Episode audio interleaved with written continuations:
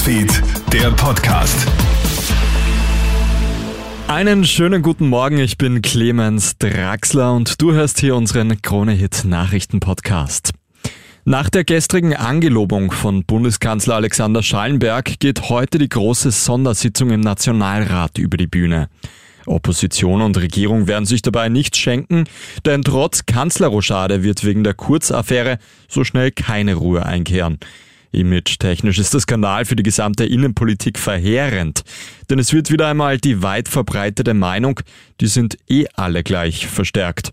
Meinungsforscher Peter Hayek. Das hat natürlich auch damit zu tun, dass die ÖVP und Sebastian Kurz immer gesagt haben, wir machen das jetzt anders. Wir werden eine Politik neuen Stils machen. Und dieses Versprechen konnte er am Ende des Tages nicht einhalten. In einer aktuellen Umfrage im Auftrag der Kronenzeitung stürzt die ÖVP deutlich ab.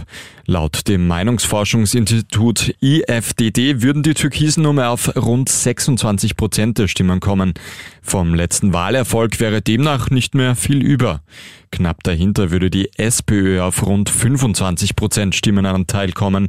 Auch die Grünen würden Stimmen verlieren. Großer Profiteur der Krise wäre momentan die FPÖ, die wieder bei rund 21 Prozent liegt. Covid-Patientinnen und Patienten verweigern sich der Forschung. Unikliniken quer durch Europa schlagen Alarm, denn obwohl die Daten für die Wissenschaft so wichtig wären, will die Mehrheit der Covid-Patientinnen und Patienten nicht an Studien teilnehmen.